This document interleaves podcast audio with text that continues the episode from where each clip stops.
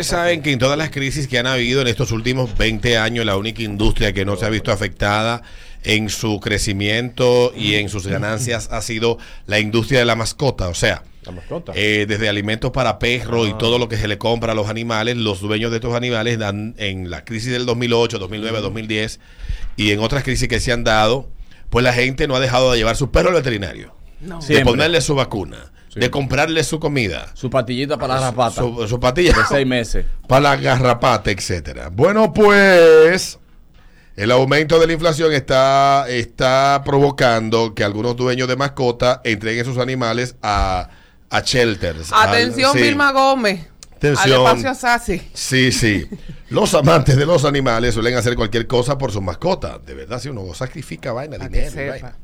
Pero la alta inflación está obligando a algunos a tomar decisiones difíciles cuando se trata del cuidado de su mascota. Algunos incluso están entregando a su mascota a un refugio de animales. Ah, como como mucha, am, el Centro de Bienestar de Animales de eh, esto es en Europa, eh, eh, donde se da esta noticia, fue rescatado, no era, eh, de- fue llevaron un perro pitbull de 13 años que fue dado en adopción por su dueña. Después de 13 años. Pitbull de Un tres. ¿Qué es lo que vamos a hacer? de 13 Mr. años. Free of Eye.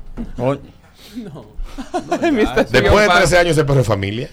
Pero Alberto, y además tú te crees que yo voy a coger un pitbull de 13 años que ya viene con su maña. No. Los animales están siendo retirados, no, eh, la mascota, pues, eh, mascota, eh, tú sabes que se dieron de que mascotas pandémicas, que la gente de agarrabia adoptaba perro y vaina, que no quería perro y después se dio cuenta de que para que yo quiero un perro en mi vida, que me haces el compromiso, tengo mucho problema. Sí, pues entonces las mascotas pandémicas son una de las que están viendo afectadas. Mucha gente piensa que se están devolviendo tantas mascotas que no fueron adoptadas durante el COVID. Al menos dice que en el refugio que estamos hablando, eh, ellos, están, ellos no se han encontrado que sea el caso, pero la gente está renunciando a sus mascotas por razones financieras, dice el propietario y director de ese, de ese refugio. La inflación está ejerciendo presión también en Estados Unidos sobre los dueños de mascotas en New Jersey y en todo el país en Estados Unidos está poniendo a la gente en situaciones desgarradoras, dice, eh, dice la nota. Dicen ellos, tenemos alojamiento de emergencia en el que si alguien pierde su trabajo o tiene una situación médica, puede traer a su mascota aquí, dice, dice ella. Pero dicen ellos que no se trata de quitarle la mascota a la familia y ponerla en adopción. El objetivo es mantener esa mascota con la familia y ayudar a preservar ese vínculo especial. Ande eso en Dicen Europa. ellos, esto en Europa y Estados Unidos, que la gente, por la Ya. inflación, está entregando el perro. Señores, que no es fácil. Surrendering the dog. No Pero es fácil. No es fácil, No es más humano en los Estados Unidos, por ejemplo, que este tanto loco en la calle que lo recogen y le den alojamiento a esos locos. Digo yo. Aquí están, aquí, aquí tan cara la, la pelada y la bañada de los ¿Quiere que, perros. te, quiere que te diga algo? Yo prefiero recoger perros que bregar con locos. Hmm.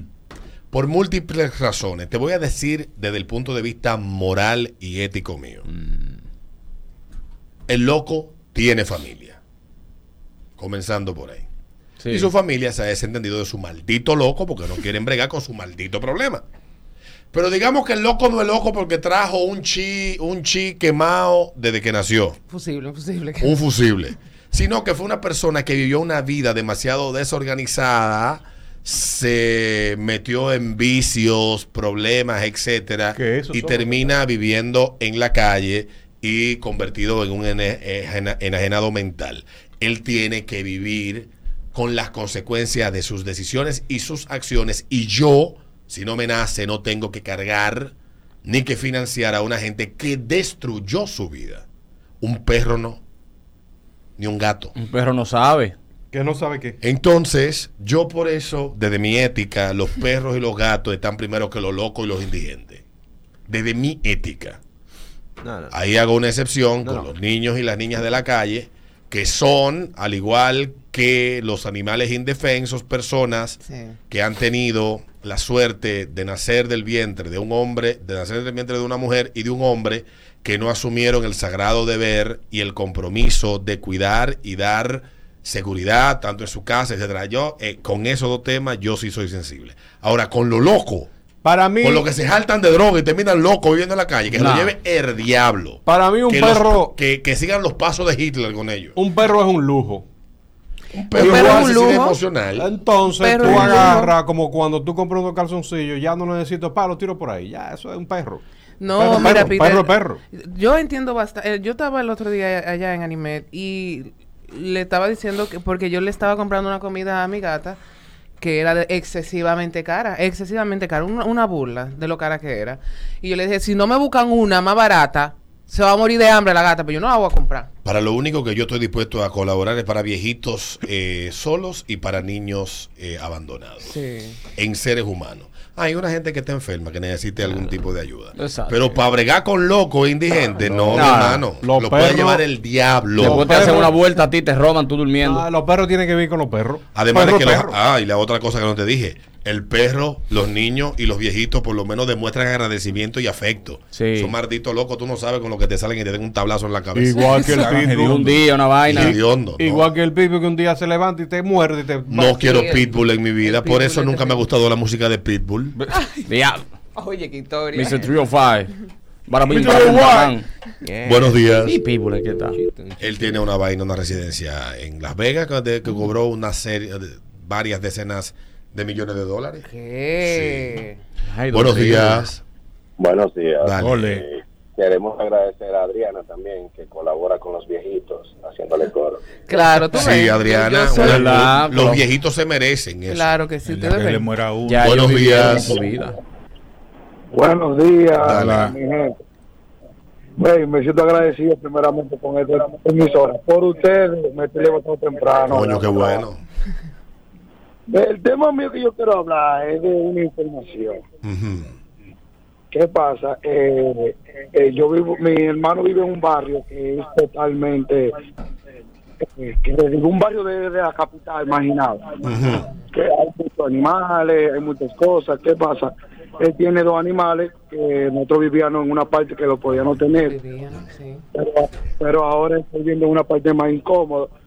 Pero allá se le apareció una gente de la salud pública diciéndole que tiene que retirar los animales.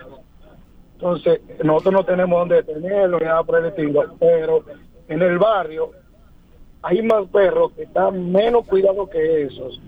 Hay más situaciones de salud, como cético y un sinnúmero de basura, que la salud pública no, no llega a esos llamados, pero porque hay una persona que sí le podemos dar peso y pueden ir o tiene una gente que le puede asociar a llegar a donde ellos. Ellos sí van a donde nosotros. Entonces ellos nos dieron un plazo para sacar esos animales de la casa y no sabemos ahora qué vamos a hacer en este caso. Te chivatearon. Hasta donde yo sé, eso no es tan así. Averigua, asesórate, escala un chin más, pero eso no es tan así. No. Eso no es tan así. Eso no es como que la- las autoridades pueden ir a tu casa y obligarte a sacar tus animales de tu casa. No eso no es así. eso. Eso no es así. Averigua a escala un ching más porque eso no es así. Pues yo casi me mato con una vecina por ese tema. Y yo, mire, yo en mi casa meto una vaca y me da la gana. Si está limpia, en higiene y en condiciones, usted manda en la calle, pero en mi casa mando yo. Exacto. Sí, Usted él- puede ir a- al diablo. A los chivatearon. pues. Si los Sí, chivas sí, una al- gente jodiendo, porque al- la gente no se trata de joder. Sí. Averigua, escala un chin más. Yo honestamente no sé. Lo que sí sé que me iba a desgraciar con una gente por la perra mía. Y como me vio los ojos brotados y dispuesto a matarme, dejó ese caso así. Dijo, te Yo me, yo tío, te yo me iba a matar era con uno porque tenía un fuñido gallo. Yo no sé si te, te- te- te recuerdas. Sí, donde tú, cuando tú vivías Ahí ahí atrás. en el barrio. Hermano, eh, no había forma. Ese gallo a las 4 de la Él mañana. decía que vivía en sacaba. Bella Vista, pero vivía en los edificios que hizo Balaguer ahí. Es lo que hizo Balaguer de los maestros. Es un barrio. yo- Es un barrio saber- ahí. Ah, aquí atrás. Sí, Guachupita en la, en la, en la en- en ciudad. la Rómulo. Y, y- y este hombre con, con un gallo y después mete otro gallo y, y voy yo a hablar con él y viene y se salta. Digo yo, pero usted se quiere morir, oye. ¿Sabes que, que nosotros, Que yo quiero- nosotros quiero hicimos que un ritmo alguien- party una vez por ahí.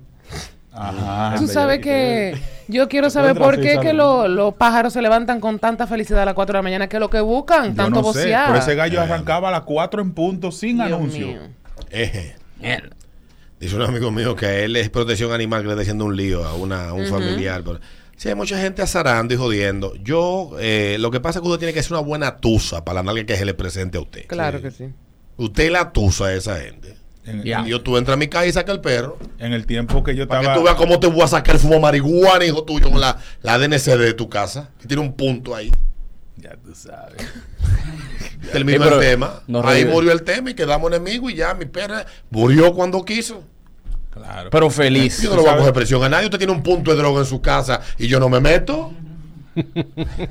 Los primeros meses. No reviva los los- ¿Eh? chistes, no, no reviva los piques. Con su humo. No, entonces la fumaba, la vendía y me dejaba la puerta de la escalera abierta. No.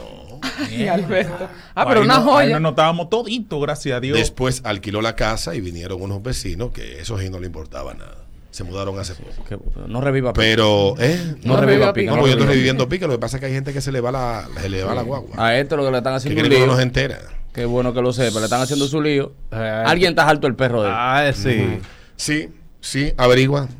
Averigua, pero eso no es tan así. Ten cuidado, te lo pueden matar. No es tan así, sí. Eso es- Ay, el sí, te lo envenenan. es. Sí. Pero yo quisiera que viniera de que salud pública a decirme de que salga de la gata. Ay. Es que eso no es tan Van, así. van, van, van, van. Yo hablé eso con un abogado experto en el, en el tema sanitario. Me dijo que eso no es tan así, que hay una serie de cuestiones que deben de darse. Además, en última instancia, tu maldita casa manda tú. Claro. Oh, oh. de la mañana.